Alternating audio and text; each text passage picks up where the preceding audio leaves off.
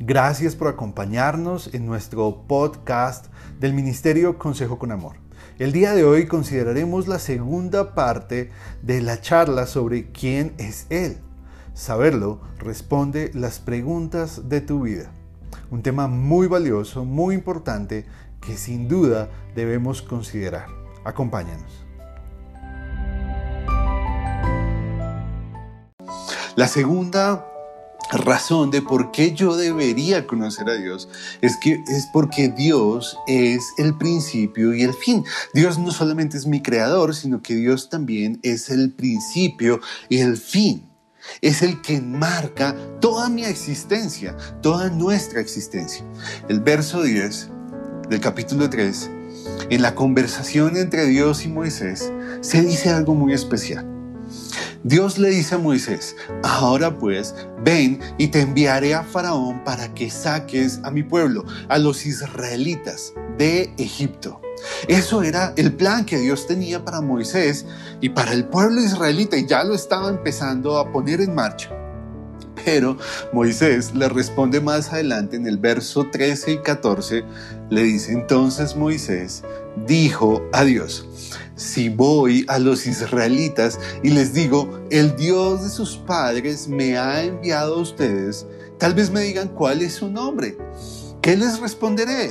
Y dijo Dios a Moisés, yo soy el que soy. Y añadió, así dirás a los israelitas, yo soy, me ha enviado a ustedes. ¿Y cómo es que Dios decide llamarse yo soy? Hoy en día eso no nos cabe en la cabeza. Hoy en día como que nos, nos parecería muy raro llamar a alguien como yo soy, ven para acá, o yo soy, ¿qué te pasa? O yo soy, córrete. Eso nos parecería algo muy extraño, pero en ese momento Dios decidió que ese sería el nombre con el que Él quería que se le identificara. ¿Por qué no se llamó Carlos, José, David, Ricardo? ¿Por qué no se llamó de alguna otra forma? pues la verdad es que tenemos que entender dos cosas. Y esto era importante. Esta pregunta que Moisés estaba haciendo era relevante en ese momento porque era identificar a Dios de alguna forma. Era, ok, sí, tú eres el Dios de mis padres.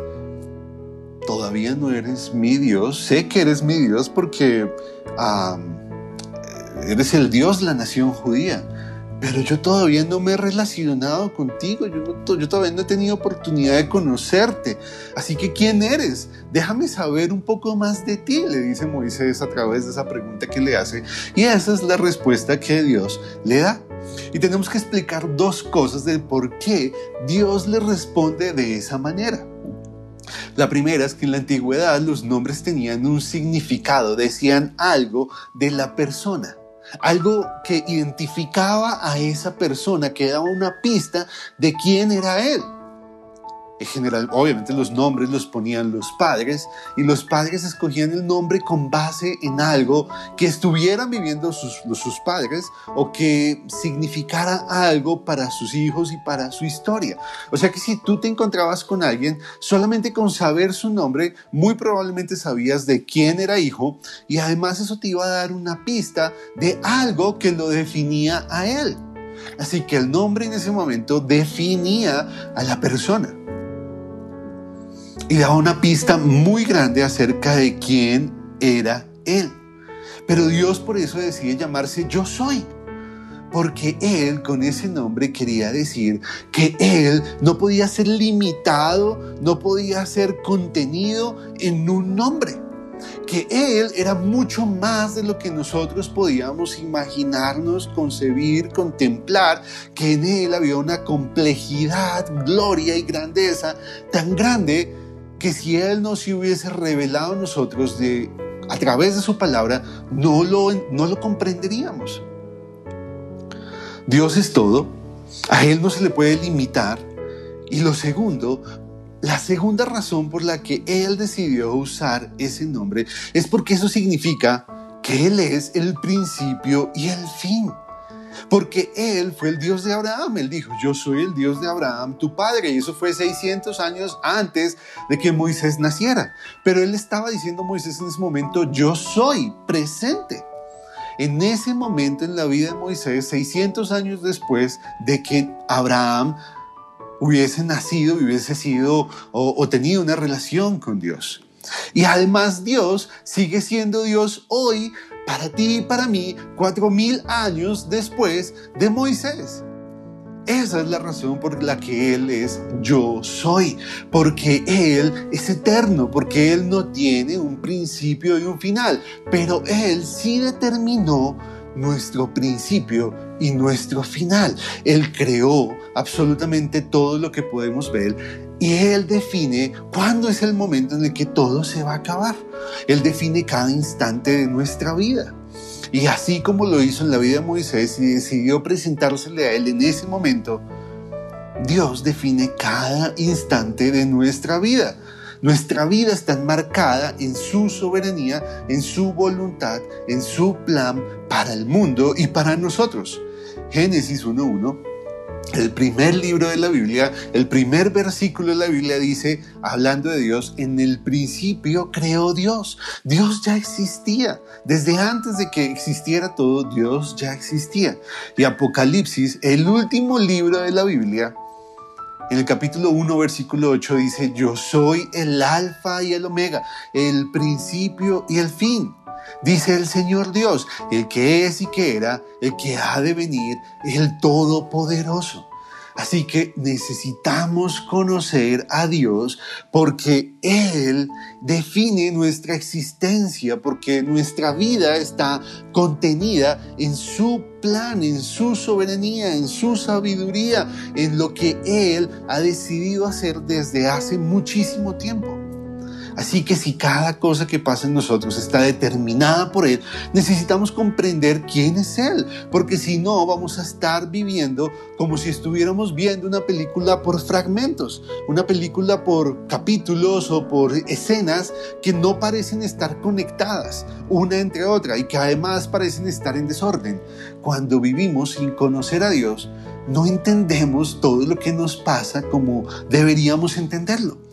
Vemos y no comprendemos toda la realidad, porque necesitamos entender quién es Él para poder rellenar los espacios y darle a toda nuestra historia el significado que realmente tiene. Entonces tenemos que conocer a Dios porque Él es nuestro principio y fin, Él es nuestro creador. Pero ¿para qué? ¿Eso de qué me sirve? ¿Eso en qué me ayuda? Es la pregunta. Y todos nos hacemos esa pregunta diariamente en muchas áreas de nuestra vida. Bueno, yo voy a invertir este dinero en esto. ¿Por qué? ¿Para qué? Para ganar algo, para recibir ganancias. Voy a invertir tiempo porque quiero recibir conocimiento que me va a ayudar en mi carrera profesional, laboral, y eso va a significar dinero, una mejor oposición y demás cosas. Pues hay una respuesta al para qué debería yo conocer a Dios. Y esa la encontramos en el versículo 11 del capítulo 3 de, de Éxodo. Ese momento ilustra, no es que nos esté dando la respuesta exacta a esa pregunta, pero sí ilustra la respuesta que tiene esa pregunta. Dijo Moisés a Dios, ¿quién soy yo para ir a Faraón y sacar a los israelitas de Egipto? Esa es una de las dos preguntas que podemos responder cuando conocemos quién es Dios, cuando le conocemos a Él. Porque cuando le conocemos a Él, nos conocemos a nosotros mismos, nos vemos como Dios nos ve y comprendemos cuál es nuestra identidad. Y todos sufrimos con nuestra identidad. De hecho, hoy en día en el mundo se habla de la identidad de género. Y cada quien puede ser lo que sea dependiendo de cómo se sienta. Si se siente mujer, aunque sea hombre, puede ser mujer. Y si se siente hombre, aunque sea mujer, puede ser hombre. No, la identidad que nosotros tenemos no está definida por las situaciones que vivamos, por las circunstancias que vivamos o por cómo nos sintamos. No, nuestra identidad ya está claramente definida en Dios y Él es el que nos puede decir quiénes somos. Y todos nos hemos hecho esa pregunta en algún momento. En algún momento de nuestra juventud seguramente nos hemos preguntado, ¿quién soy? ¿O quién voy a ser? El mundo dice que tú eres lo que tú estudias, por ejemplo. Si tú eres, si tú estudias psicología, tú eres psicólogo. Si tú estudias contaduría, eres un contador. El mundo define tu identidad a partir de tu profesión, de tu vocación. Pero ¿y qué con los que no estudiaron? Entonces los que no estudiaron son los no estudiadores. No, obviamente no. Y todos tenemos que responder a esa pregunta de quién soy yo. Y Moisés tenía una idea de quién era él. Dios tenía, tenía una identificación para Moisés, pero Moisés había construido su propia identidad a partir de lo que él había vivido y esa identidad no se parecía en nada con la identidad que Dios le había dado a Moisés. Y lo vemos en el versículo 1, capítulo 4. Ahí Él nos deja ver un pedacito de lo que Moisés cree que Él es. Y por eso la pregunta, ¿quién soy yo para ir a Faraón? al hombre más influyente del mundo en ese momento a reclamar o a pedir que dejen ir al pueblo israelita. Si yo no soy político, yo no tengo ninguna conexión con el faraón hoy en día. Es más, allá me están persiguiendo para matarme. Si yo llego a ir a entrar, lo más seguro es que me maten. Pues en el capítulo 4, versículo 1, Moisés respondió, dice, si no me creen, hablando de la posibilidad de que él fuera a los israelitas a decirle que Dios le había aparecido, él dice, si no me creen ni escuchen mi voz, porque quizá digan, no se te ha aparecido el Señor. Pues Moisés, la verdad es que se veía como alguien incapaz, él era inseguro, él no creía que tuviera las habilidades para emprender un proyecto tan ambicioso como ese y su idea de él mismo era muy, pero muy pobre. Tanto que en el versículo 10 dice, por favor, Señor, nunca he sido hombre elocuente, ni ayer ni en tiempos pasados, ni aún después de que has hablado a tu siervo, porque soy tardo en el habla y torpe de lengua. ¡Wow! Porque soy, soy tardo en el habla y torpe de lengua. ¡Wow! Para Moisés, lo que lo definía a él eran sus defectos, sus debilidades, sus incapacidades. Él se había autosentenciado a una vida miserable, lamentable e insignificante porque él había definido que su identidad se basaba en sus capacidades, o mejor, en sus discapacidades. Y pues sí, al fin, ¿qué más podemos esperar de un pastor de ovejas? Pues eso era lo que definía a Moisés. Él había dejado que sus discapacidades, que lo que había pasado antes, que la historia de su vida, sus fracasos, su inseguridad, lo definiera a él. Y en cambio Dios dice, no, esa no es la forma como tú te identificas. La identidad que tú tienes es muy diferente. Dios no había identificado a Moisés de esa manera. La identidad que Dios le había dado a Moisés no era esa. Lo que pasa es que todos nosotros cuando nacemos, no nacemos con un eh, acta eh, amarradita en nuestro cordón umbilical que diga, Frank es esto. A Frank lo identifica esto. No, pero Dios sí dejó en su palabra todo aquello que necesitamos para saber quiénes somos, quién soy yo. Él responde a través de su palabra, ¿quién soy yo?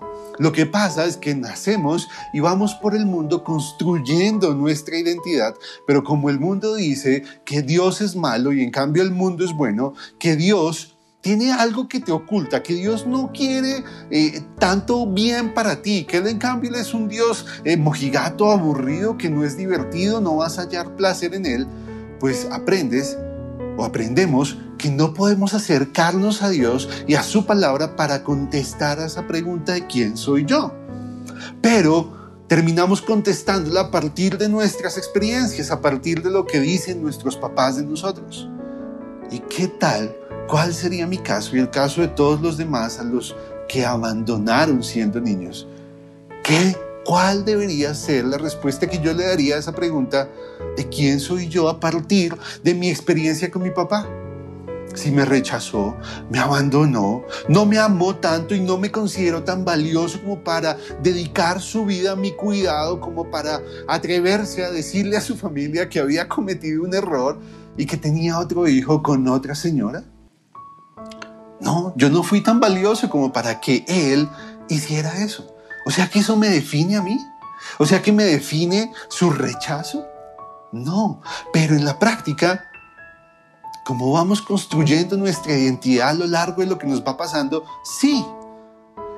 Construimos nuestra identidad a partir de lo que dicen nuestros padres, a través de lo que dicen nuestros hermanos, que por cierto la mayoría de las cosas que dicen nuestros hermanos termina siendo muy cruel. Construimos nuestra identidad a través de lo que dice nuestro jefe, nuestra pareja, la sociedad, la cultura, el gobierno y hasta nuestros enemigos. Si ellos dicen que tú eres malo, que tú no eres bueno, que tú eres un perezoso, que tú eres un lento, con el tiempo empiezas a creer que efectivamente esas cosas te definen, que así eres tú. Pero el plan de Dios no es ese. El plan de Dios es que nos acerquemos a su palabra y por eso es tan importante esta pregunta que Moisés le hace a Dios en ese momento. Porque esa respuesta que Dios le va a dar va a ser el principio de la respuesta que nosotros podemos recibir acerca de quién soy yo. Y eso lo recibo cuando conozco a Dios. Dios le dijo a Moisés en el verso 12 del capítulo 3, ciertamente yo estaré contigo, le respondió el Señor. Y uno dice, espérate, pero eso no parece ser la respuesta a la pregunta ¿quién soy yo? Pero sí la es. Porque con, esa frase, con esas palabras, Dios le estaba diciendo a Moisés, lo que te define a ti es que yo estoy contigo, es que yo he decidido amarte, es que yo te escogí, es que yo he decidido entregarme por completo a ti, es que para mí eres el bien más precioso, más hermoso que hay que entregué a mi hijo por ti. Eres la obra más hermosa que he hecho y eres el que contiene mi imagen y por eso yo estoy contigo. Eso es una respuesta muy diferente a la que el mundo nos da acerca de quién soy yo. Pero eso lo puedo responder cuando conozco a Dios, cuando entiendo quién es Él. Es como cuando tomas a tu hijo si eres papá es como cuando te lo entregan la primera vez y tú lo recibes en tus brazos y lo ves. Y wow, en, ese momento sientes un choque de emociones, pero lo amas porque entiendes que Él lleva tu sangre, que Él lleva tu ADN, que tú estás contenido en Él. Y lo segundo, de para qué me sirve saber quién es Dios, es para saber para qué estoy vivo. Dios en ese momento tenía la respuesta a esa pregunta para Moisés. No solamente nos sirve para saber quién soy, sino también para saber para qué estoy, para qué vivo. En el caso de Moisés, eso fue muy claro en el versículo 10 del capítulo 3. Dice, Ahora pues ven y te enviaré a Faraón para que saques a mi pueblo, a los israelitas de Egipto. ¡Wow! Ese era el propósito que Dios tenía con la vida de Moisés. Eso era lo que Dios quería que Moisés hiciera. Y eso era un propósito muy grande, muy importante. Como dije, era liderar a un pueblo de más de un millón de personas y hacerlo ante el imperio más grande y poderoso de ese momento en la historia. Y tú y yo, al igual que Moisés, tenemos un propósito en la vida y ha sido determinado por Dios y se relaciona por completo con quién es Dios y quién eres tú. Así que para conocer cuál es el propósito de nuestra vida, tenemos que conocer quién es Él. Porque cuando le conocemos, podemos comprender mejor quién soy yo y para qué estoy, cuál es el propósito de mi vida. Ahora, ¿cómo lo voy a conocer? Pues a través de una relación personal con Él a lo largo de toda nuestra vida. Dios, respondiendo a las inseguridades que tenía Moisés, a que soy tardo para el habla, a que yo no soy el que deberías enviar, Dios le da unas señales a Moisés. Y esas se encuentran en el versículo del 1 al 5 del capítulo 4. Pero básicamente lo que Dios le dice es, mira, lanza esa vara que tienes en tu mano derecha y se convertirá en serpiente. ¡Wow! Era algo normal, natural, pero por el poder de Dios esa vara se convertiría en una serpiente.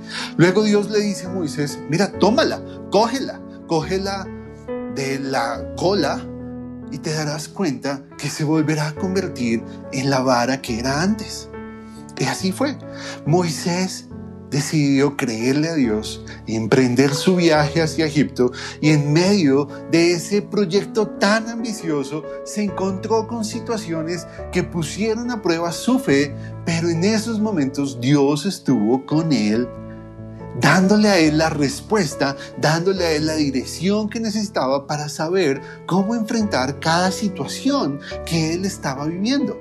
Y a través de esas circunstancias, Dios fue mostrándole a Moisés quién era él, a través de su vida cotidiana, a través del día a día, a través de las dificultades y problemas que él tuvo que enfrentar mientras hacía ese mega proyecto mientras cumplía su propósito de vida. en esos momentos Moisés, en pequeños detalles, se daba cuenta quién era él, quién era Dios, qué poder tenía. Qué tan interesado estaba en él y en el pueblo israelita, qué tanto los amaba, qué tan dispuesto estaba a hacer cosas por ellos. Y fue en el día a día, en lo común de su rutina, en lo común de su vida, que Dios fue mostrándosele a Moisés en algunos momentos a través de milagros, a través de cosas maravillosas, otras a través de su palabra y otras a través del sufrimiento. Pero tenemos que tener cuidado, porque el Dios que queremos conocer es un Dios que no solamente puede ser nuestro amigo, nuestro padre, nuestro pastor, sino que ese Dios también es Dios. Es un Dios santo, es un Dios que se aira, es un Dios que es justo, es un Dios que hace justicia y es un Dios, como me dijo ayer mi amigo Juan Carlos, también puede ser tu enemigo. Es un Dios que es Dios, que es el único Dios. Y si tú no te relacionas con Él a la manera de Él, pues te vas a enfrentar a las dificultades que eso puede significar. Porque si Él es Dios, tú no eres el que pone las condiciones para conocerlo. Es Él el que pone las condiciones para que le conozcamos. Y Él ha definido en su palabra las condiciones que debemos cumplir para poderlo conocer a Él. Hoy en día Dios utiliza dos medios para que le conozcamos su palabra o las dificultades de la vida. Su palabra, la oración, son el método más saludable para conocerlo, más tranquilo para conocerlo. Pero también Dios a veces permite situaciones en nuestra vida de dolor, de sufrimiento, de dificultad, otras de milagros maravillosos, de bendiciones gigantescas para que le conozcamos, para que sepamos que Él es fiel, que Él es proveedor, que Él es bueno, que Él sabe lo que necesitamos, que Él escucha todas nuestras oraciones. Pero Él está muy interesado en que le conozcamos y por eso Él quiere que emprendamos este viaje para conocerlo. Es muy triste que vivamos situaciones, y ya para terminar digo esto, es muy triste que vivamos situaciones difíciles, de dolor, que nos causen tristeza y no comprendamos el propósito de esas situaciones en nuestra vida. Si Dios es el que controla todo, como ya lo vimos, si Dios es el gran yo soy, el que es, el que era, el que será, el Dios de nuestros padres, el que nos ha creado, entonces cada cosa que Él permite en nuestra vida tiene un propósito. Y es lamentable que vivamos, que andemos por la vida sufriendo, pasando penas, dificultades, sin entender cuál es el propósito que Dios tiene con esas situaciones. Y por eso una de las preguntas que tenemos que hacernos cuando pasamos por momentos de dificultades, Dios, ¿para qué estás permitiendo esto en mi vida? Y te aseguro que cuando tú le preguntas eso a Dios, porque ha sido mi experiencia, la respuesta que Dios me ha dado, la respuesta que Dios le ha dado a muchos en la Biblia y que seguramente te va a dar a ti, es para que me conozcas, para que sepas quién soy, para que me veas actuar de formas que no me habías visto antes, para que entiendas quién soy yo. Y eso, entender quién es Él, nos va a ayudar a alinear, a entrelazar, a conectar cada cosa que nos pasa en la vida.